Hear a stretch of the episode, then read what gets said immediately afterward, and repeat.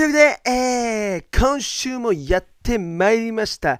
痛いショータイムポッドキャストお送りしていくのは私、ショーなんですけれどもですね、えー先週から皆さん、えー PDR さんが、え編集してくれた痛いおじさんズポッドキャストの方も始まっているんですけれどもね、えーまああの動画、えー月にするんであれば、えーもうあんなクオリティじゃ任せてらんないということで私ですね、えー痛いおじさんズポッドキャストの方の編集はですねちょっとクビになりまして、えーなんとですねそうなんです。えクビになってしまいましてですね、えー PDR さんに、えープロの動画編集とは何たるかというのをね、えーまざまざと見せつけられたわけですけれどもまあ確かにねあすごいわ。あれは叶わないよ。正直ね。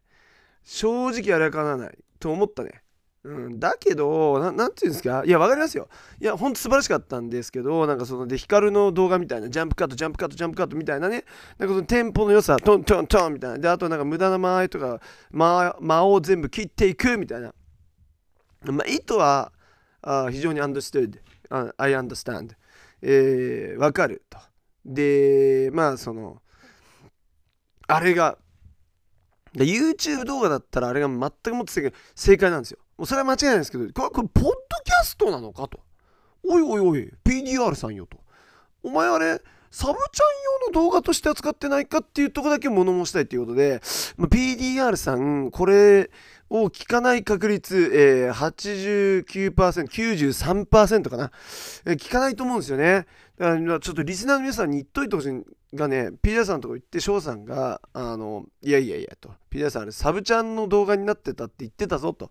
あの、PDR さんのメインチャンネル用の動画として考えちゃってんじゃないの？みたいな、いう風に言ってたよ、えーみたいなことを言っといてくれたら嬉しいよ、なんですけど、いやね、まあでもやっぱりその動画クリエイターとしてのその腕前としてはもうねもう10年を超える選手ですからそんな僕はポットでのね僕が動画編集を始めたのなんて、えー2020年からですよ。なんかちょっとこう、えーコロナ禍にねいきなりちょっと英語系の YouTube とか始めたらワンチャンバズるんじゃねみたいな思ってバズらなかったんじゃねってことでですごいその YouTube の厳しさというものにすごい揉まれ、えーもうこれは無理だとなり早々に諦めたんですけどでもなんかちょっと僕せっかくなんかねフォロー番組登録300人400人ぐらいいると思うんですよ。でなんかねこのポッドタイムポッドタイムショータイムポッドキャストをね僕の、えーチャンネルの方にも上げていこうかなとか実はちょっと思ってはいるんですよ。ちょっと思っててはいるんですけどまあただやっぱりその動画の編集力で言うとそれは当然えー間に合っていないのは明らかであるということでまあちょっとどうしようかなってその辺はちょっとまだミステリーミステリーなんですけれどもまあまあまあまあまあそうやってねやっていきたいなっていう気持ちはあると、えーいうことなんですよね。でまあだからこれがいい機会ですよ。ね僕も自分のショータイムポッドキャストの時に Spotify の Spotify 用の動画を、えーちょっと編集してみて、まあ、ポッドキャスト用に編集してみて、それを、えー YouTube のに上げていこうではないかと。そしたらそれでその結果どうなっていくのかなっていうのは、これちょっとまあ、やってみないと分かんないですけれども、それによって僕の動画スキルが上がの動画編集のスキルが上がって、PDR さんが、ああ、そろそろ翔さん使ってやってもいいかなって思うかもしれないじゃないですか。えーその辺も当然ミステリーミステリーなんですけれども、まあちょっとやって、やらないことにはね、上達しないんで、ということで、キャップカットならね、いくらでもできるんですよね。だけどこの PC のね PC の iMovie だっけ？あの編集ソフト。あれ使えなくね？なんかキャップカットの方が数倍簡単でシンプルシンプルだしシンプルシンプルだしなもっと言うと iPhone の iMovie の方が僕には性に合ってるかなみたいな。翔さんだけに性に合ってるかなみたいなところなんですけどまあ余計なこと言わせないって話なんですけども。でえー、えー、えーえー今週もねいろいろやっていきたいんですよ。というかなんかちょっと忙しくなっちゃってなんか海外からのお客さんほんと増えてるんですよね。で急にいろんなこうお誘いというかそのあ仕事くださるんですよね皆さんね。すごい嬉しいんですけど結構急なんですよね。でねなんかこうポッドキャストも撮る時間これどんどんなくなっちゃうんじゃないかってことで水曜日にあげたいんですよ。であの PDR さんは木曜にこれからあげるそうです。まあそれはもうさでも PDR さんの時間もあるじゃんそれは PDR さんは、えー、PDR さんチャンネルがあって PDR さんのメインチャンネルがあってその次がえー、Spotify ですかね。で、Spotify の上にまださらにこのファミリータイムとかいろいろあるわけじゃないですか。とか、ドッカンバトルタイムとかきっと彼らにあって、えー、アメコミ読むタイムの次ぐらいに Spotify が来るんで、まあ、木曜日とか言いながら、この前結局、俺に素材送ってきたの金曜だしねって話で、だからいつあの上がるかは分かんないです、正直。ですが、ですがね、僕は水曜にあげたい。自分のものはね。やっぱ最初水曜って約束したしみたいなとこで月曜に撮ってるんですよ。現在、えー、3月6日月曜日の、えー、11時58分。あもうすぐ火曜日になっちゃうよっていうとこなんですけどそう。今日夜撮ってるんですよね。はい。ねえー、こんな格好してね、えー、まあちょっと夜なんでね、えー、暖房とかもつけてないですからちょっと寒いんですよね。はい。電気代もね最近バカ上がってるってことででもこのポッドキャスト撮るためにね電気つけまくってるんですよね、えー、経費も何気にかさんでいくっていうようなんですけどまず一言だけ言わせてもらっていい？あの今週のおこている話していいかな？はい。今週のおこている話させてもらうわ。あのねちょっとこの靴下がダサいね。ちょっとダサいんですけど。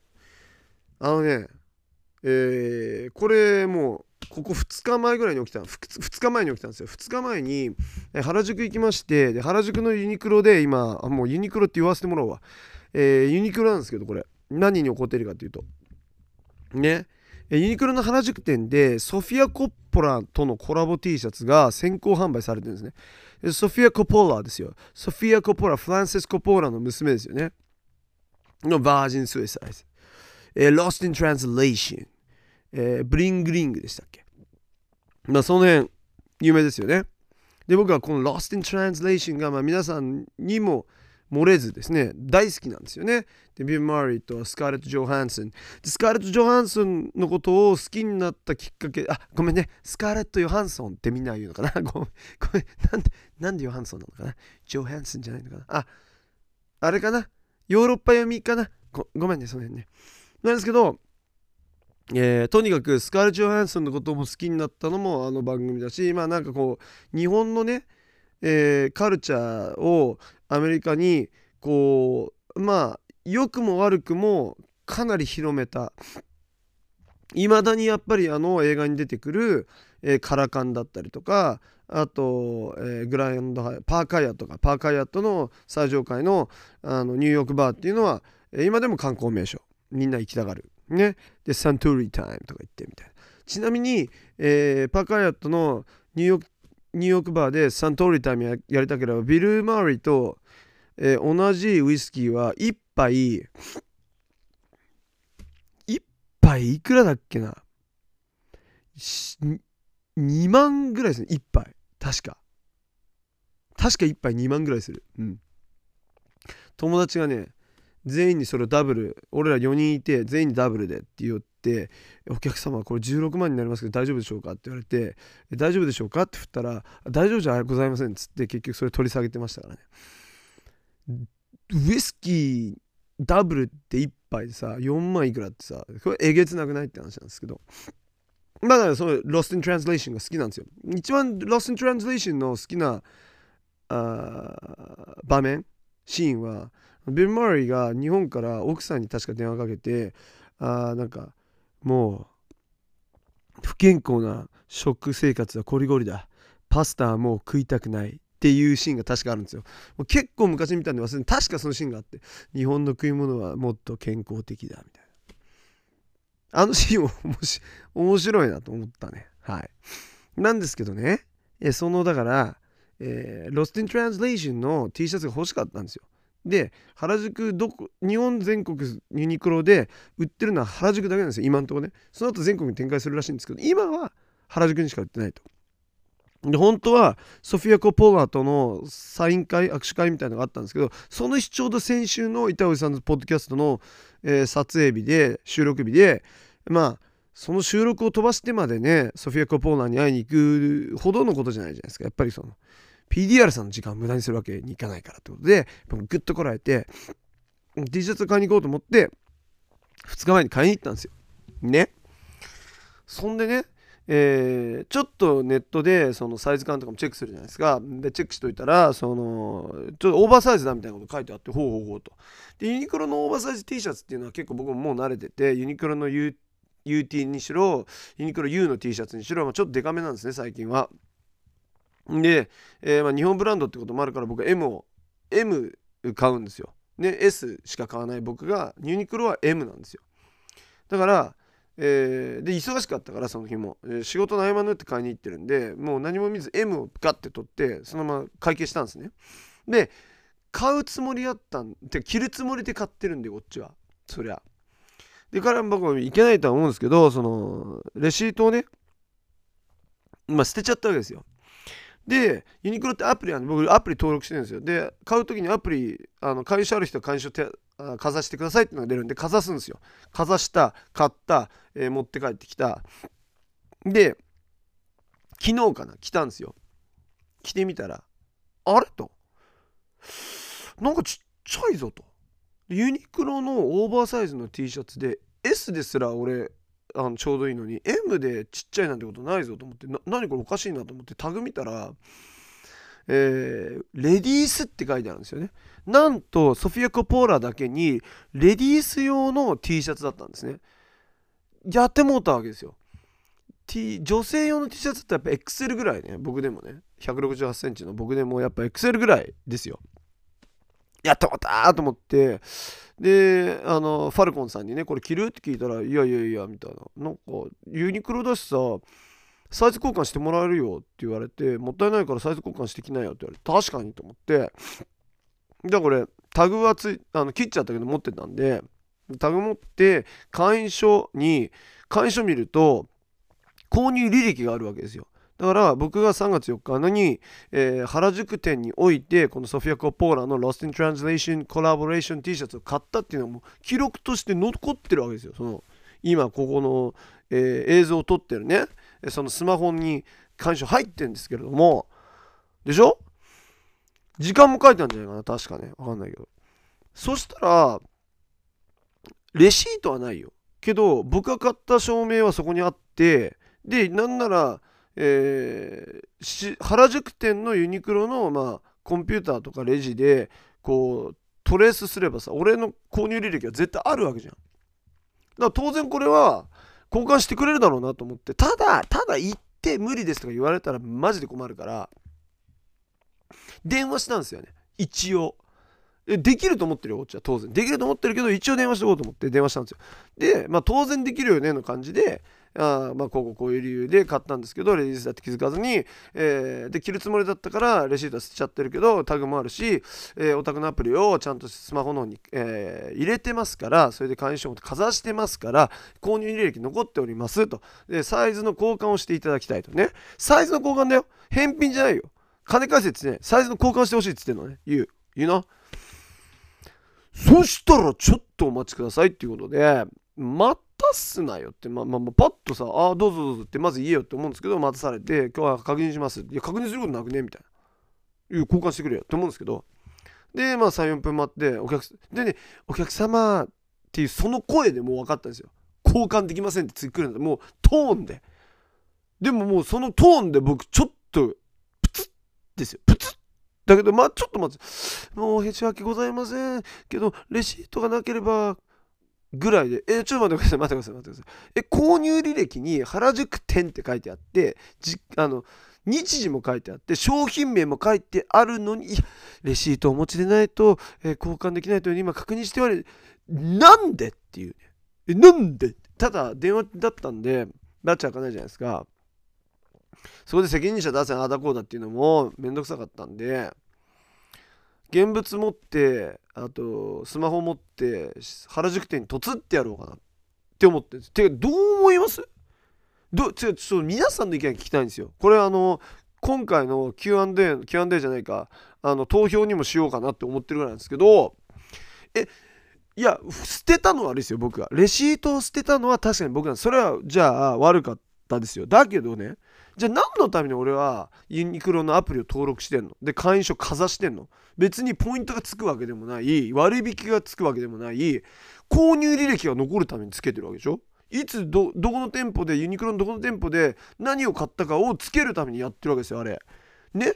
で買ったことを証明できるのに物もあるのにえタグもついてるのにサイズの交換をしないとは？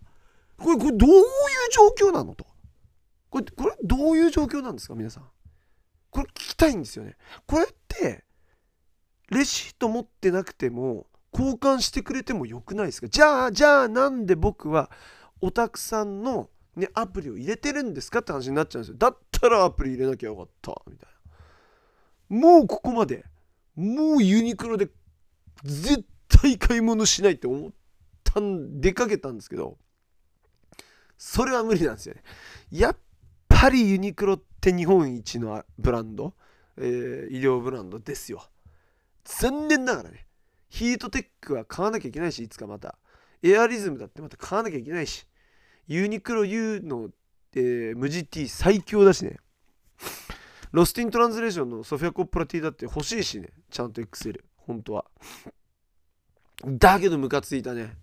そのシステムマジでやめた方がいいと思う。あの交換した方がいいと思う。カスタマーサービスとしてどうなのと思う。さあそこのみんなどう思う。ちょっとみんなの意見聞きたいわ。俺が悪いのこれ。まあ俺が悪いって言うんだったらもう甘んじて、えー、諦めますよ。ね？そこは。ですがですよ。ですがですよ。本当に核あるべきなのかとは思いますよね。じゃあ何のためのアプリなのかと思いますよね、えー、こちらから以上です。でしたね。それで非常に頭にきた。よって話。まずそういう話から、えー、今週始まってまいりましたけれども、えー、今週はですねお客様2人ほど、えー、同時進行で見るという波乱の展開、え、が待ち受けておりまして、え体は一つですからなかなかきつかったんですけれども、えまずねなんかこう友達がインスタのストーリー上でストレンジャー・シングスのえー、ネットフリックスで大人気である。ストレンジャー・ティングスのウィルが、えー、下北沢から渋谷に向かう井の頭線に乗っていたと。気がすると。いうことを言っておりまして。ほうほうと思ってたらやっぱりウィルだったって次にその、ね、こうストーリーズをポンポンってやると出てくるじゃん。なんとストレンジャー・ティングスのウィルが。あれ役者の名前全部僕わかんないですけどえー、いると。やっぱり日本に来てるんだそれでストレンジャー・シングスのウィルは、えー、お仕事で来てるらしくてなんとねその日本で、えー、アメリカのアプリっていうのかな？ネットフリックスとかアマゾンプライムとか Hulu みたいなああのアプリですよ。でクランチロールっていうのがあるんですって。でそのクランチロールっていうのはあ何でしたっけ？えー、日本のアプリ 日本のアニメを独占的に、えー、流す。えそういうあれなんですね。えー、まあ、ブロードキャストネットワークというか。ちげえな。間違えたな。ウィルじゃない方だな。マイクの方だ。マイクの方だ。ウィルとマイクって似てね。はい。で、そのマイクがいるという話になって、そしたらこのマイク、フィン・ウォルファー、フェン・ウォルファードっていうみたいですけど、彼はそのクランチーロール、日本のアメアニメをアメリカで配信する、えー、ネットワークアプリのクランチーロールのアニメアワードアニメ賞の日本での、えー、会っていうんですか、えー、受賞会のプレゼンターとしてどうやら来ているといるみようだと。で、えー、へえそんなものがあるんだなっていうのはアニメアニメアワードっていうのが日本で、えー、近く開催されるんだへえとは思ってたんですねちょっと前から。だから友達から連絡が来ていや、ショー、ちょっと自分の友達がえー、日本に行くと。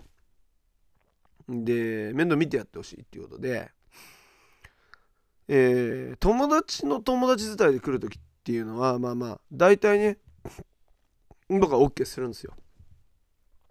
信頼できるじゃないですか。で、いいよって言って、で、こいつなんだみたいに紹介されて、で、見たら、まあ、その、インスタの大体アカウントが飛ばされてくるから見るじゃないですか。そしたらどうやらなんかこう、ついこの前スーパーボールで、アメリカンフットボールの優勝したチームのプレイヤーさんだということが分かりまして、やばと。で僕この2回目なんですよねアメリカンフットボールのプロスプレイヤーとお会いするのは前回お会いした人も相当いかつかったんですけどまあちょっとフォロワー数見てもレベチでしかもそのえー、スーパーボールを優勝した人で言ったらまあ世界チャンピオンとは言い,、まあ、言い過ぎだと思いますけど、まあ、アメリカンフットボールで、えー、アメリカ全米で優勝したということは世界一、えー、と言っても過言ではないのかもしれないじゃないですか。あのリアーナがハーフタイムショーをやったあの試合で優勝した人なんですよ。やっばと思って。まあまあこの言い方だったら会いたいなと思うじゃないですか。で会って何しに来たのかなと思ったらそのやっぱり、えー、フィン・ウォーハーと同じように、えー、クランチロールの日本でのアニメアワードの、えー、プレゼンターとして来てると。で、え現在も放送されているアニメの中でのベストアニメ賞のプレゼンターとして来てると。いうことで、なんでそんなね、スーパーボールを優勝したアメフトの選手が、アニメアワードのプレゼンターってどどういうことでそんな仕事を受けんのって聞いたら、めちゃくちゃアニメオタクなんですよ。だかもう全部好きなんですよ。で、ドラゴンボールから入ってナルトに行って、えー、その後マイヒーローも行って、えー、ナルトとあともう一個なんだっけ、えー、ブリーチももちろん行ってるし、みたいな。ハンターハンターも好きだし、みたいな。で、今見てるのは呪術廻戦も見てるし、えー、なんだっけ？もう全部、えー、見てですね、アタックのタイタンだからなんですか、進撃進撃の巨人だって見てるし、みたいな。で、あもちろんディモンスレイヤー、あの、鬼滅の刃も大好きだしみたいなもうだから今流行ってるものって全部押さえてワンパンチマンも好きって言ってたし、えー、マンチリベンジャー東京リベンジャーズ好きって言ってたし僕その半分ぐらい見てないですからね。ついていけないんですよ。だからナルトとか僕見てないんですよ。ブリーチも通ってないんで全然わかんないんですけどマイヒーローもほぼわかんないですね。これもうこういう人たちと付き合うのにちょっと見なきゃいけないなと実は思ってるんですけどでも大好きだっつってではあって。でまず日本着いたら当然そのお買い物してるんですけど、えー、表参道でこのなんかねディオールから入っててるビトン行って、えー、グッチ行ってプラダ行ってみたいな感じで、まあ、そういうハイブランドバーって行くんですけどその後どこ行きたいかって言ったら渋谷アニメイトって言うんですよね。そのねえー、ヴィトン、ディオール、えー、プラダ、グッチ、えー、そのバレンシアガとかそういうとこをガーって行った後に、どアニメイトかい？みたいな。で、アニメイト行って、もう夢みたいだ、うお、やばいっつって、どれを、もう全部欲しい、全部欲しいっつって。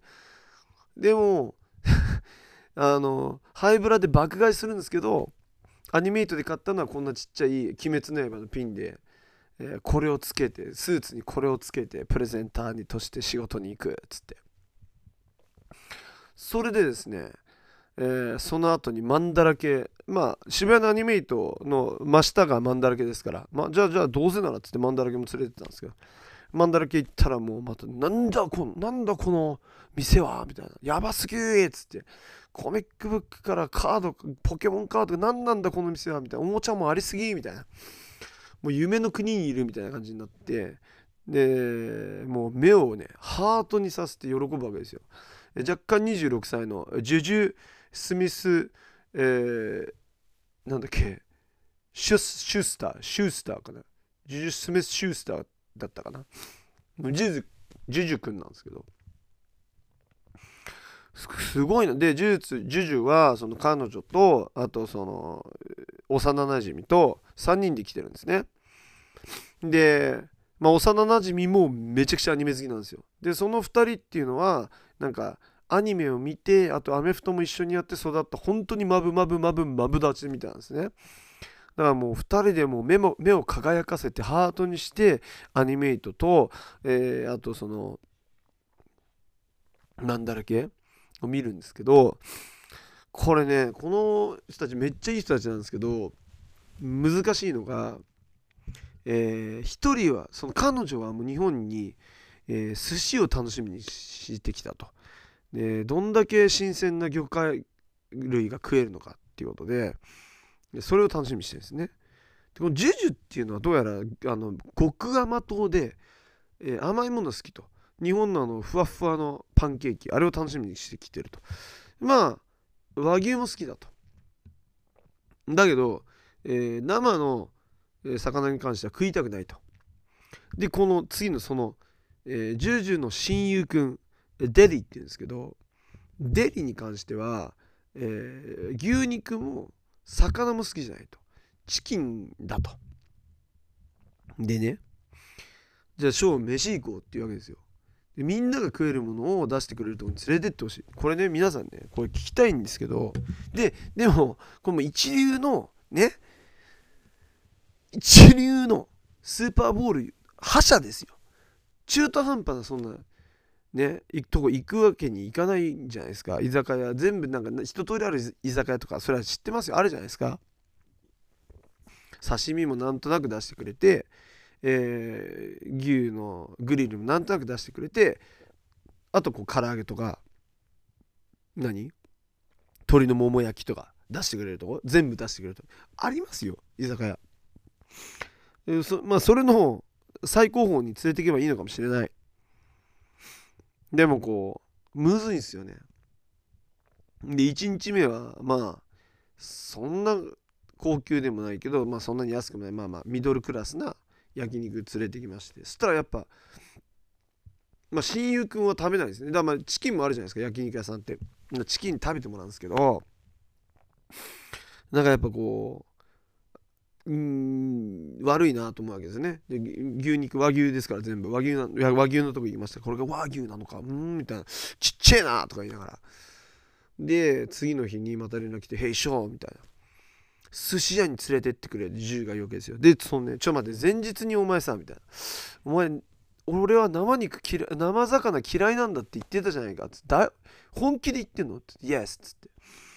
もういい寿司屋に行きたいって言うんですよね、うん、これあのアメリカの方々とか海外の方々多いんですけど当日行ってるんですよね。今夜行きたいと。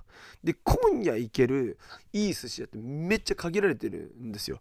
そんなそんなに簡単ではないと。ね。あのいい寿司屋なんてもう何ヶ月待ちなんてザラじゃないですか。そういう中でなるべくいいあ経験をさせてあげたいです。結局、あ、久兵衛とかに、まあ、なっちゃうんですよね。ででもまあ久兵衛もその本店の方に行けばね、えー、オバマさんも訪れて、えー、次郎寿司次郎よりも美味しかったと。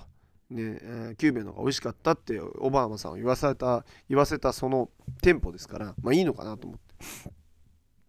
どうにか予約が取れたんで取れたよっつってじゃあここでもそういうやっぱとこって、えー、時間に遅れると席取られちゃうんですよね。だからもう時間に遅れないでねって言ってねやるんですけどまあ遅れるんですよね。もうヒヤヒヤその僕一人でついてるわけですよ。もう8時僕は8時15分ぐらいには着きますから8時半とか行ったらね。時間が集合時間8時半だとして8時15分には僕はもう現場にいるんですけどで現場に着くとやっぱ当然そのじゃあこちらですよって通されるじゃないですか。でカウンターに座らされてもう大将はこうもうピッカピカのピッカピカの、えー、包丁をシャッシャッシャッってさばいてて。でこの何ていうんですか？まな板？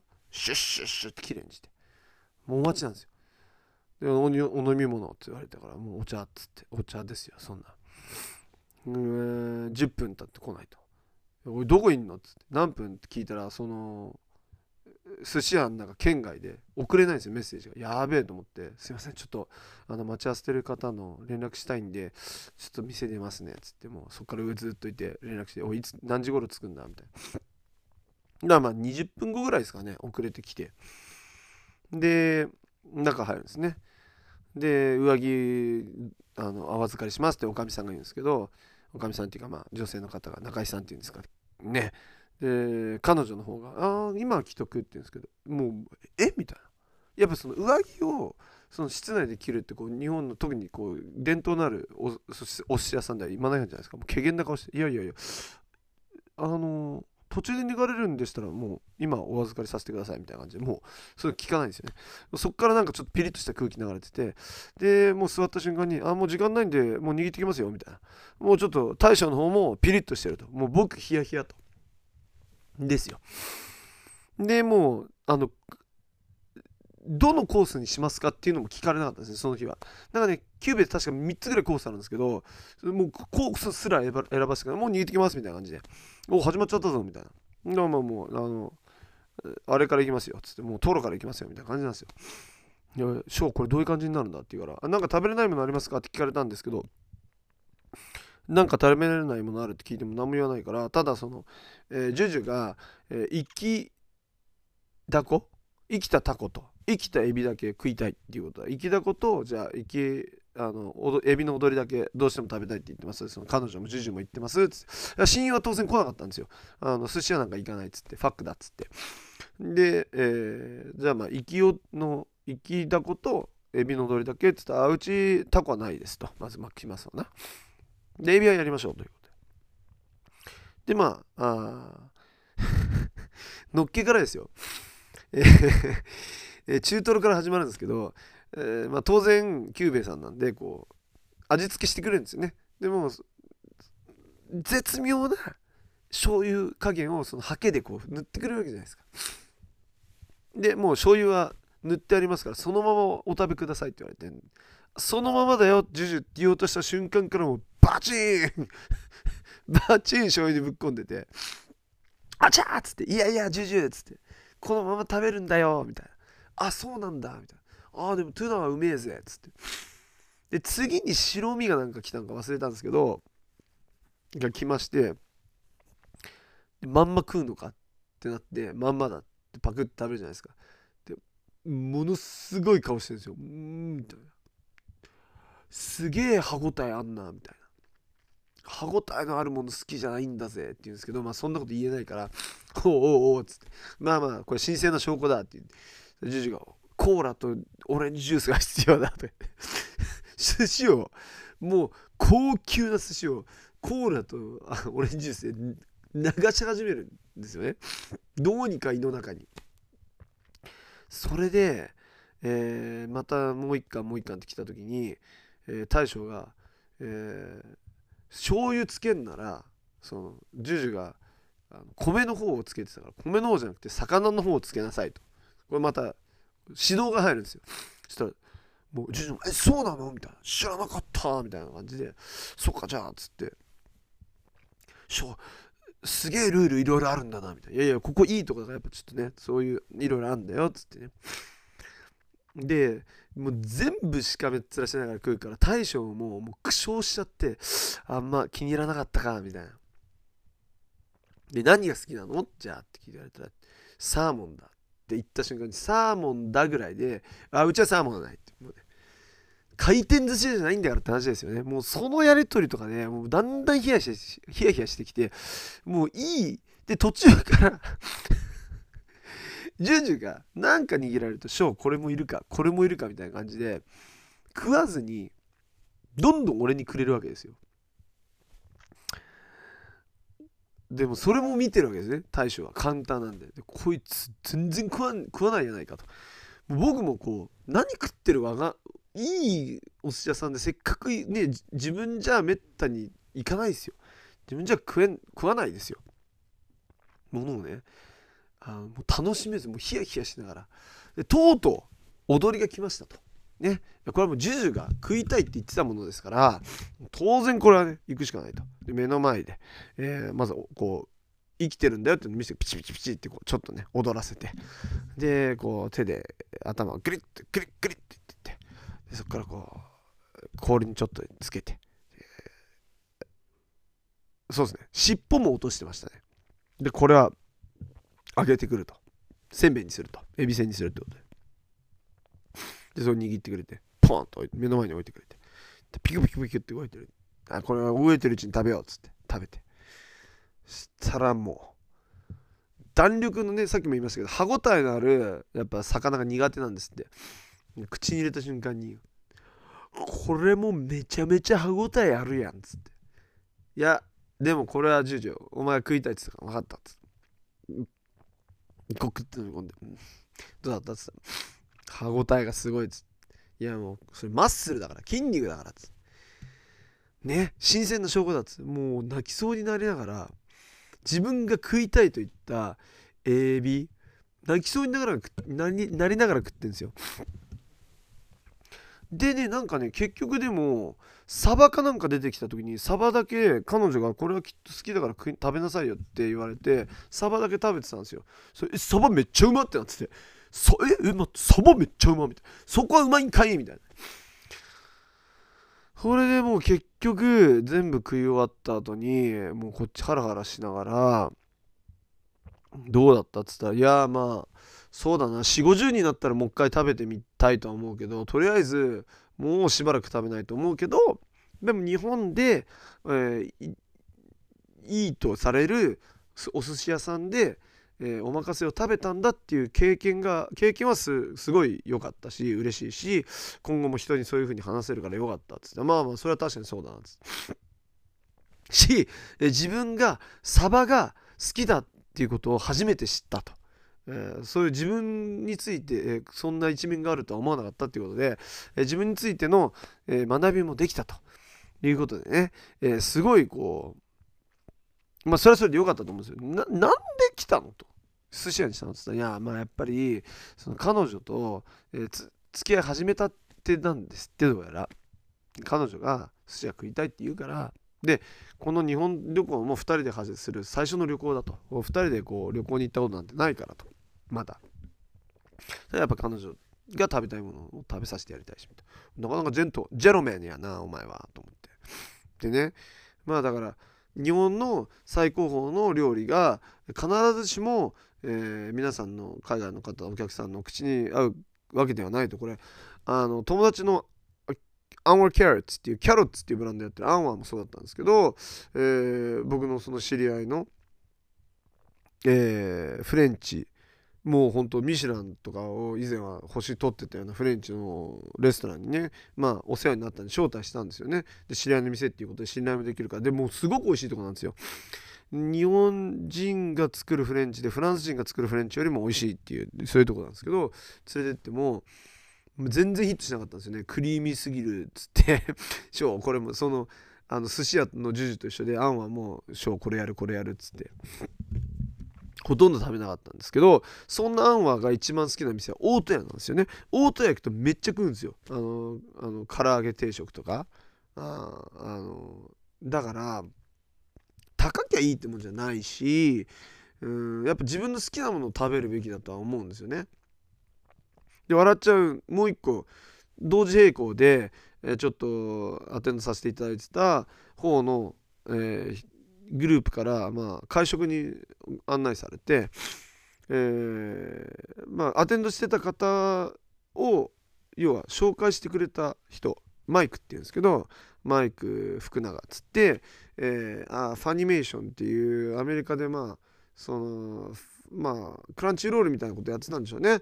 日本のアニメの版権を全部牛耳ってアメリカでこう流通していた会社の,、まあの創業者の息子なんですけど、まあ、その創業者の人はそのファニメーションをもうソニーに売ってもう悠々自適に暮らしてるんですよね。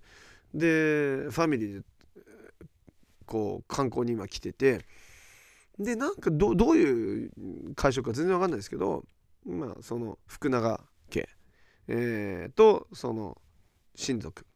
僕も呼んでいただいて。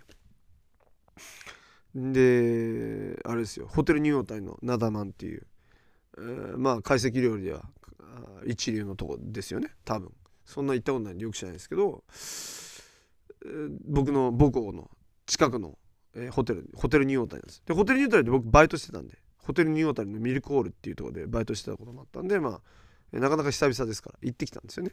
お邪魔してということで。ですごい何何大人数何人もう十何名のとこで僕は、えー、その創業者さんのマイク福永のお父さんの妹かな？妹さんのだマイクのおばさんの娘さん2人と、えー、おばさんと、まあ、4人テーブルのところに座ったんですけどでそこでなんかあなたは素晴らしいツアーガイドだって聞いたみたいな。明日東京明日だけだからどこ行けばいいか教えてほしいって言われて。おすすめいろいろ書いてって言われて。いや俺これ有料だけどみたいな。まあでも今日はこういう素敵な会に招待してもらったからでナダマンっていうねあ素晴らしいレストランだ。まあいいよ今日はみたいな感じで、えー、いろいろ書いてたんですよね。で最初刺身が出てきたんですけど多分俺4人前の刺身食いましたね。みんなが俺に刺身くれて食べれないとか言って。でもジャパニーズフードのおすすめを教えてくれ教えてくれってめっちゃ言うんですよ。だからいろいろ書いたんですよ。でねあジャパニーズフード。でやっぱり福永さんだしあの名字は。でみんな名前もあのニーナとかアヤとかレイコとか日本語なんですよ名前は。見た目は娘さんはハーフですね。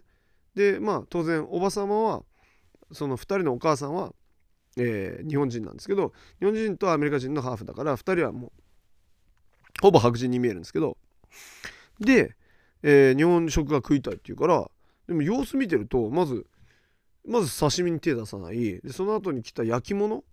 まあまあこれも白身魚なんですけどね一流の懐石料理屋の焼き物ですよ。まあまあ美味しいわけじゃないですか。で僕もはっきり正直僕もああいうの全然好きじゃないんですよ。美味しいかって言われたら、まあ、美味しいんだろうなと思いますけど僕の口には別に合わないですよね。で 食べながらおばさまがお母様がですよちっちゃな声で「しょこの店ってさあの美味しい店じゃないよね」って言ってくるんですよ。なんだまんですよ。あのニュータニの。でもう俺笑いそうになって「いやいやいや」っつって懐石料理では一流の店だっつったら「えみたいな「この魚は焼きすぎだろ」っつって。そしたら娘ちゃんが隣から「いやもうなんかチキンみたいよこれ。パッサパサ」いや白身魚の焼き物ってそんなもんやで」っつって。で来る料理来る料理なんかエビの炊き込みご飯とかもなんかちっちゃいエビ入ってるやんみたいな感じでなんかくっさみたいな。全然美味しくなかったっつって。ね。日系の方々ですらで日本食を楽しみにしてる方々ですら、えー、ナダマンの懐石料理は、ま、一切口に合っていなかった。すげえもらったよ。それの3人から。これも食べていいこれも食べていいって。お腹いっぱいやでっつって。だから本当にその食べ物を案内するのってこれ難しいなっていうのをね肌で高きゃいいってもんじゃない有名だったらいいってもんじゃないなんなら大戸屋がヒットする時もあるからねっていう話でだからもう本当ねなんならマクドナルド行けばみたいなマクドナルド行って日本限定のバーガーとか食ってみみたいな感じですよね。うん。で吉牛とか行けっていうと吉牛ってアメリカだとなんかもう最低なレストランっていうイメージがあるらしくて汚いしみたいな。でも日本で吉牛行くとめっちゃうまいみたいな。えアメリカの吉牛の100倍うまい。なんでこんなにまず店内綺麗なのみたいな。こととか見るし本当に食に関しては難しい。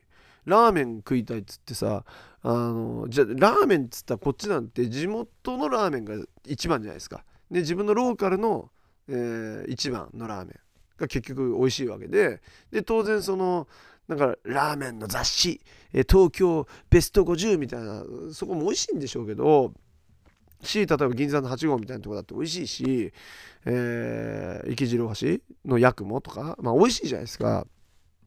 渋谷の気楽だって美味しいけどまあでも、まあ、そういう感じでその地元密着型ななんかそのが美味しいみたいなチェーンとかより。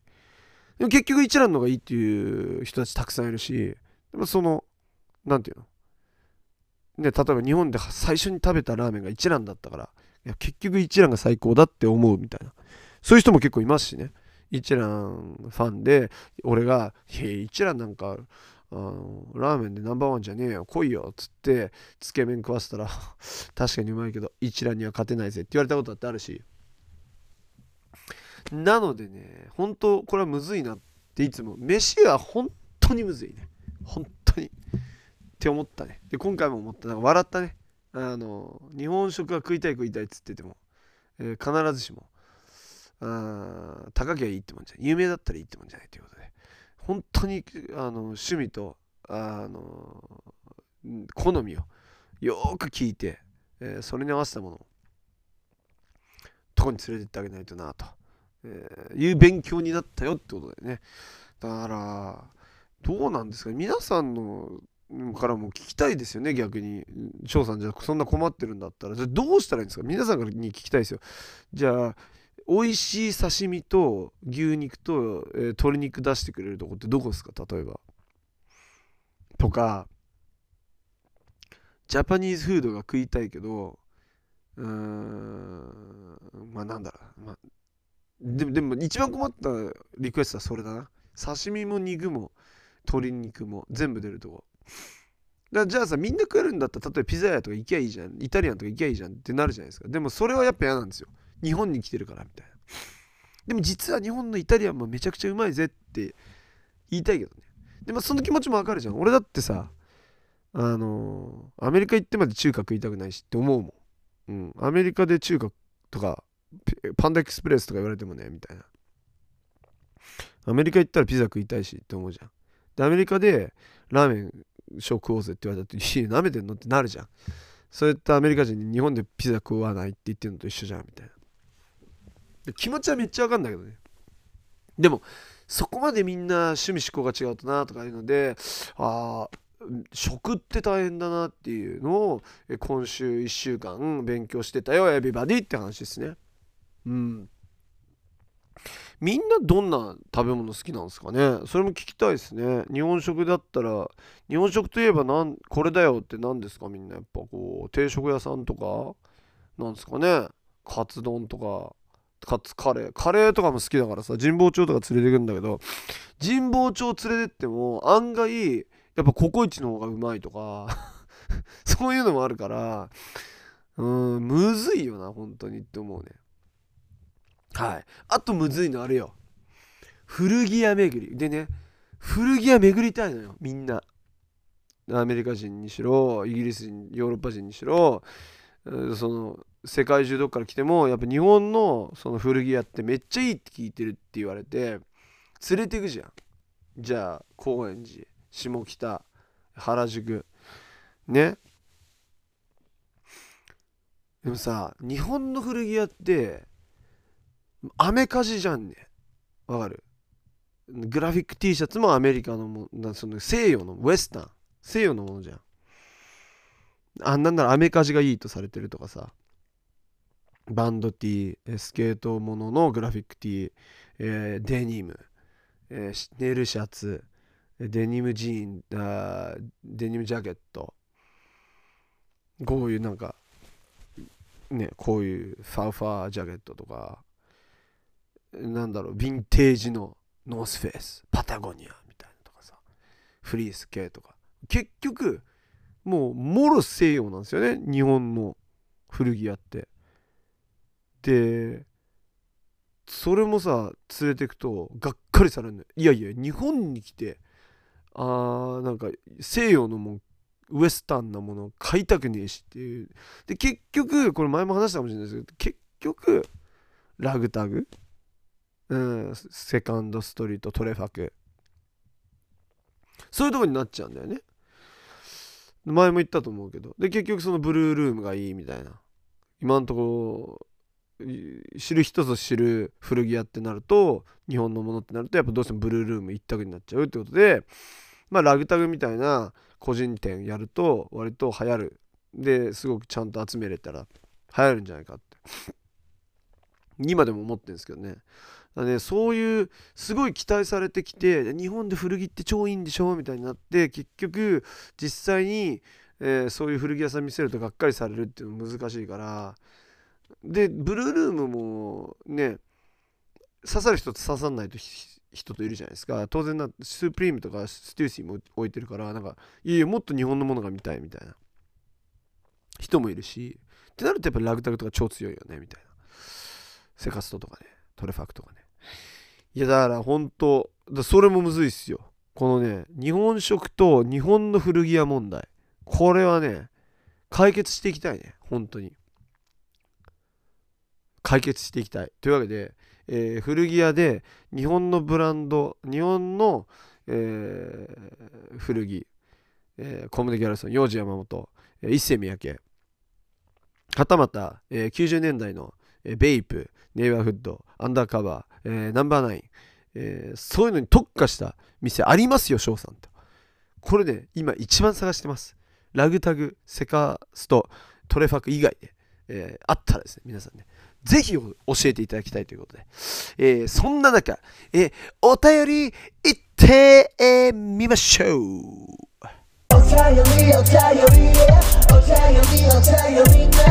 えー、青い上村さんですかね、えー、僕は翔さんがフィービーをアテンドすることを、えー、大体推測できました、えー、フィービーがチームラボのインスタグラムをフォローしていたしチームラボイコール翔さんだから。なるほど。鋭いね言うえー、フィービーと前もちょっと話しましたけど、ほとんど友達になれませんでした。残念でした。さあ、ジョニー・ジョースターさん、ラジオネーム、セムー・フラワーさんですか？えー、親父ギャグです。ネルヴァーナのドラマはめっちゃ物をくれるから、あくれる。えー、ネルヴァーナのドラマはめっちゃ物をくれるらしい。えー、ゲイブ・グロー。ゲイブね。えー、すいません。えー、セムー・フラワーさん。えー、僕の回に、えー、親父ギャグ持ってきてもらっても、えー、何も受賞できません。お疲れです。さて、えー、これは、あ、いいですね。えー、鈴木アノンさん、こんにちは。いつもポッドキャストにて楽しくワクワクしながら聞かせてもらってます。えー、質問なんですが、最近学校の帰りにお菓子などをよく食べてしまいます。えー、運動などは部活や家などでよくやってるので、太りはしないとは思いますが、かっこ今は痩せ型。お金などをそんなことに使って、本当に自分が欲しいと思うようなものに使えなくて毎回後悔します。どのような方法をすれば、えー、その癖が治りますかね、えー、つまりですね学校帰りの、えー、寄り道これをねなくしたいわけですよね。で友達なんかと一緒に、寄っちゃうんでしょ？コンビニとか駄菓子屋とか。ああと何？どういうとこに売ってんの？ん？薬局とか行くの？ドンキとか、まお菓子の町岡とか行くんだろ？おい鈴木屋の？行くんだろ？お菓子の町岡に。でこの方は2つのことで困ってるんですかね。太っちゃうかもしれない。今は痩せてるけどで部活とかしてるからいいけどいつか部活に対したりして太っちゃうかもしれない今痩せてる。っていうことと本当はもっとお金を貯めて好きなものに使いたいのに、えー、お菓子に使いすぎて間食とかに使いすぎて、えー、お金もなくなっちゃうと。あのー、本当にそれ欲しいものとかないんじゃね？っていうのが一つ思う。だって本当に欲しくてどうしてもそれ買いたくてでお金はお小遣いとかバイトでしかないんだとしたらもう貯めるしかないじゃないですか。それをしないでお菓子に使っちゃうってことはさほどそれを欲しいと思ってないんじゃないですか言うっていうことが一つですね。あとはその察するに友達との付き合いで行っていて自分は本当は欲しくないんだけどまあ友達も買ってるから自分も買っているっていうパターンですか。それとも、えー、それともですよ。一人でね一人でそのお菓子の町岡にかなんかよく知らないけどコンビニとかに行って一人で買ってもぐむしゃむしゃしちゃうんだしちゃってるんだとしたらもう癖になっちゃってるんでマジで、えー、やめるの超むずいと思うんでもう断固たる、えー、桜木断固桜木的な意思を持ちですよ、えー、その癖を今のうちからやめた方がいいですね、えー、いつかあ部活やめた時に、えー、やめ部活はやめたが、その癖はやめれずえー、ずっと食い続けブクブクになる可能性は大いにあります。それしたくないんですでしたらもう今のうちから、えー、節制すること。これあのデブはえー、怠惰が生んだもん生んでいるものであると、えー、いうことをよく言うんですけどそうではないっていう論議論とかがあのラファエルさんのツイッターのリップとかでバーってあったんですけどこれあのうちの母親が妹俺の妹に対してあの妹が高校の時に、えー、ブクブク太っててデブは嫌いよ。あのなんか怠けてるだ怠惰の証拠だみたいなことを言ってたんですよ。めちゃめちゃ食事制限させられてましたけどね妹。でも太ってたんですよ。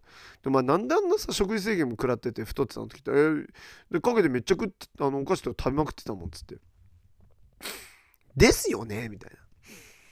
なのでまあそうなってまあまあ女の子はね特にその成長段階でどうしても食べたらブクってなっちゃう時来ますからねあのあれなんですけどまあやっぱりこれはだから妹も抑えきれなかったみたいなんですよ。で抑えきれないっていうのはだからじゃあ抑えきれないのが悪いのかっつったらそういうことはなくて、よくあることであると。若い頃。中高時代にその甘いものに行っちゃってそれがもうやめらんない止めらんない、えー、かっぱえびせんになっちゃうってことはまあ多々あることじゃないですか。砂糖だって、えー、麻薬のと似たようなもんで要は中毒性があるわけだからやめらんないわけですよ。砂糖なんて。僕だってやめらんないですよ。甘いもの好きだし。ががよ。ね。ちょっと困ってるわけじゃないですか。金ももっと別のことに本当は使いたいと。ね。えー、太っちゃうかもしれないのもちょっと怖いと。だったら今やめ時なんじゃないの？え？鈴木アノンさん。そうなんじゃないの？唯一やめるの？今でしょ？みたいなそういう状況なわけじゃないですか。やめたらマジで。えー、やめれたら連絡ください。じゃあそのやめ方どう、それを聞いてるんだろって言うんでしょ？それもね、あのー、俺がじゃあどうやってチョコレートをやめたか。ね？チョコを食べるのやめて、今でもちょっと固形のチョコを口に入れるのに抵抗があるんですよ。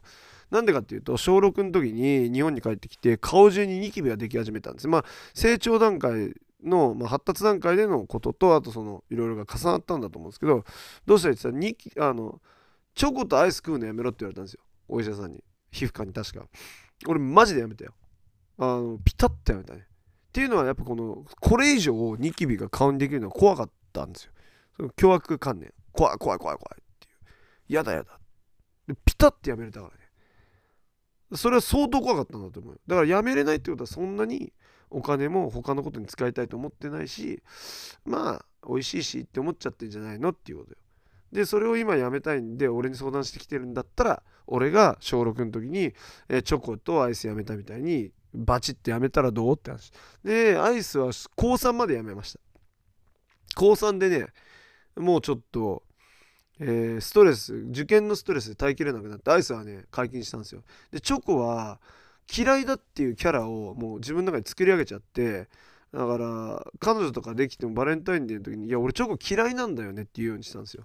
その結果チョコを全く食わなくて済むようになってでまあ今もう作り上げちゃってるんでキャラを。本当に自分がチョコ好きじゃないんじゃないかみたいな風になって口に入れなかったもんでなかなかね最近は別に普通に固形のチョコ食いますけど口に入れられるようになるまで結構時間かかりましたねはい。頑張ってね。お前ならできるぜ。一緒に、その無駄遣いやめないか。鈴木アノン、無駄遣いやめないか。なんですよね。はい。えー、最近はあ、ちょっと待っておじさんさんからです、えー、最近は昆虫食がもうプッシュされていますが、甲殻類アレルギーの方は昆虫でもアレルギー反応が出るみたいですね。幼虫に要注意。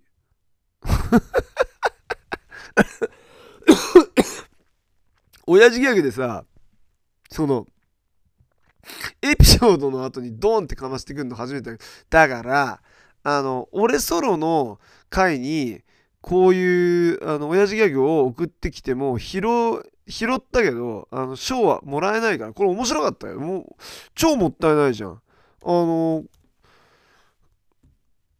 PDR さんとさ俺の時にさ送ってくればさあのなんかゲットできたかもしれないのでさもったいな。なので痛いおじさんズポッドキャストの痛いショータイムポッドキャストじゃなくて痛いおじさんズポッドキャストの方にお送りください。よろしくお願いします。えーと次の方、たえー、結構ね送ってくださってますねありがとうございますね次の方なんですけどえー、未来電波基地田園少年302さんからですね、フジロック第2弾アーティスト出ました。サマソニも同様ですが、どう思うか？お願いシーマン。うん。なんかちょっとかましてきてんじゃん、お前。お願いシーマンっつって。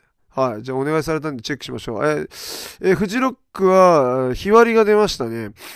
えー、29日の、あれじゃないですか、フーファイターズの日が一番暑いんじゃないですか、僕的には。さて、そして、えー、新しく追加されたのが、おちょっと The Birthday、えー、28日、7月28日、The Birthday、The Buddy Buddha's Band、コリー・ヘンリー、キーターク、思い出野郎 A チーム、君、ちょっと待って、君、島大空、当時、ああ、あれだ、えっ、ー、と、モールボーイズの売れてる方ね。Vegan Live 夜な夜なウィーケンダーズさあ、えー、一つも見たいと思う人言いませんでした。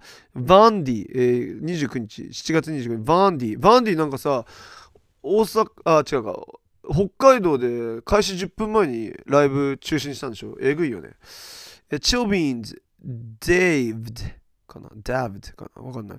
下山、えー、長谷川博士、羊文学。ああ、羊文学ちょっと興味あるね。オレンジスパイニークラブ。The Toys。うわ、うわ。えー、Ways Blood。優香。ああ、わかんない。えー、そして、えー、7月30、金子屋ゆき。The Blessed, Blessed Madonna。ドミコ。えー、Homecomings。John Carroll Kirby。民謡クルセイダーズ、ニコニコタニタニ、ニコニコタンタン、オキダブアイヌバンド、ロスバートバーン、スターダストレビュー、スーパービーアー。うーん。いや、羊文学かな。7月29日なんかね、羊文学が今、あのー、CM で採用されてる曲は僕結構好きなんですよ。なので、あの7月29日が一番良くないですか？フーファイターズとアラニス・モリセット見れるんで。この日でしょ、行くなら。この日だな。アラニス・モリセットの、えーと、ビデオやってるのが友達だから、アラニス・モリセットに、えー、ゲスト出してもらえないか聞いてみようっと。さあ、えー、あサムソニックも日割りが出たんですね。8月19日、Two Doors Cinema Club、Wet Leg、アレクサンドロス、骨、スロータイ。スロータイってなんか、なんだっけ？えー、タイラー・ザ・クリエイターとインタビューしてなかったっけ？それで知ってる曲は聞いたことない。なんかいいいいんだよね、でも。タイラーがいいって言ってこと。お7月、8月に20日の方がケンドリック・ラマーになっちゃったんだ。Kid Laroi, I, A-Witch, Sima Funk, ナイトテンポフィーチャリングファンシーラボ、マコロニ鉛筆、Treasure、Willow、Willow! ウィル・スミスの娘、Willow! Wow! いや、これは完全に、えー、サマソニは8月20日に行きたいですけど、今んとこ入れる気がしませんね。しかもなんかチケットも完売したそうじゃない8月19日は、フォーラーボーイがいるんで、フォーラーボーイと、サンドキャットがいますね。サンドキャットもフォーラーボーイも友達が友達なんで、多分こっちはいけるな。いや、でも、うわ、8月20日に行きたいですね。なので、えー、フジロックは7月、えー、29日が一押し、えー、サムソニックは8月20日が一押しです。えー、という結果になりました。。えー、デンションさんありがとうございます。えー、さあ、しょうもない話送ってくれよというわけで、しょうもない話、行ってみよう Hey yo, you wanna come out here? しょうも、しょうも、しょうもない話さあ、えー、ラジオネーム、絶対多分さん、えー、これは僕がクソ大学生の時の話なのですが、えー、一元のクソ中間テストのためにクソ徹夜でクソ勉強したらめちゃくちゃ腹がクソ痛くなりケツから血がクソほど出て無事ストレス性、えー、胃腸炎になりました。ピエン。PS、今は無事完治しました。いや、く、っそしょうもない話どうもありがとうございました。というわけで皆さんね、えー、痛いおじさん、違う、痛いショータイムポッドキャストや皆さんからのしょうもない話、相談、リクエスト、お便りなど、えー、どしどし応募して募集しておりますので、えー、応募の方よろしくお願いします。Spotify の方の、えー、Q&A の、えー各欄および、えー、僕のホットメールの方に送っていただければ採用しますので、ぜひともね、もっともっともっともっともっと、えー、いただけたらなと思います。そして、えー、PDR さんともやってる、えー、痛いおじさんズポッドキャストのトークショーが3月25日の土曜日、えー、中野のスタジオのは、えー、地下4階で、えー、E スタジオかなんかですね、えー、行われますのでですね、皆さんぜひともご参加ください。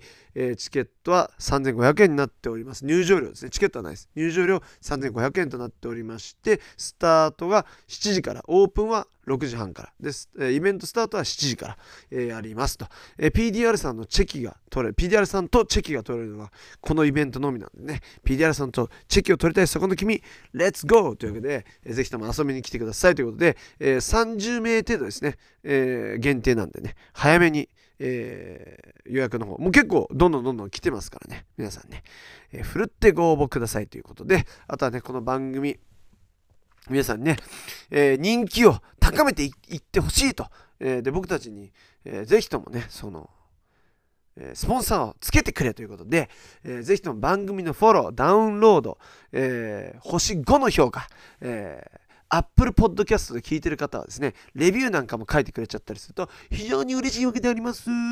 えー、友達にも教えてあげてください。ポッドキャストなんでね、ラジオですから、ラジオですから、これインターネットラジオですからね、え、作業とかしながらとか、え、勉強しながらとか、読書しながらとかね、え移動中とか、ね、そこの君、音楽に疲れてきたんじゃないのかい、え僕たちのポッドキャストを聞こうということで、ぜひともお願いいたします。というわけで今日もありがとうございました。3、2、1、ドロン。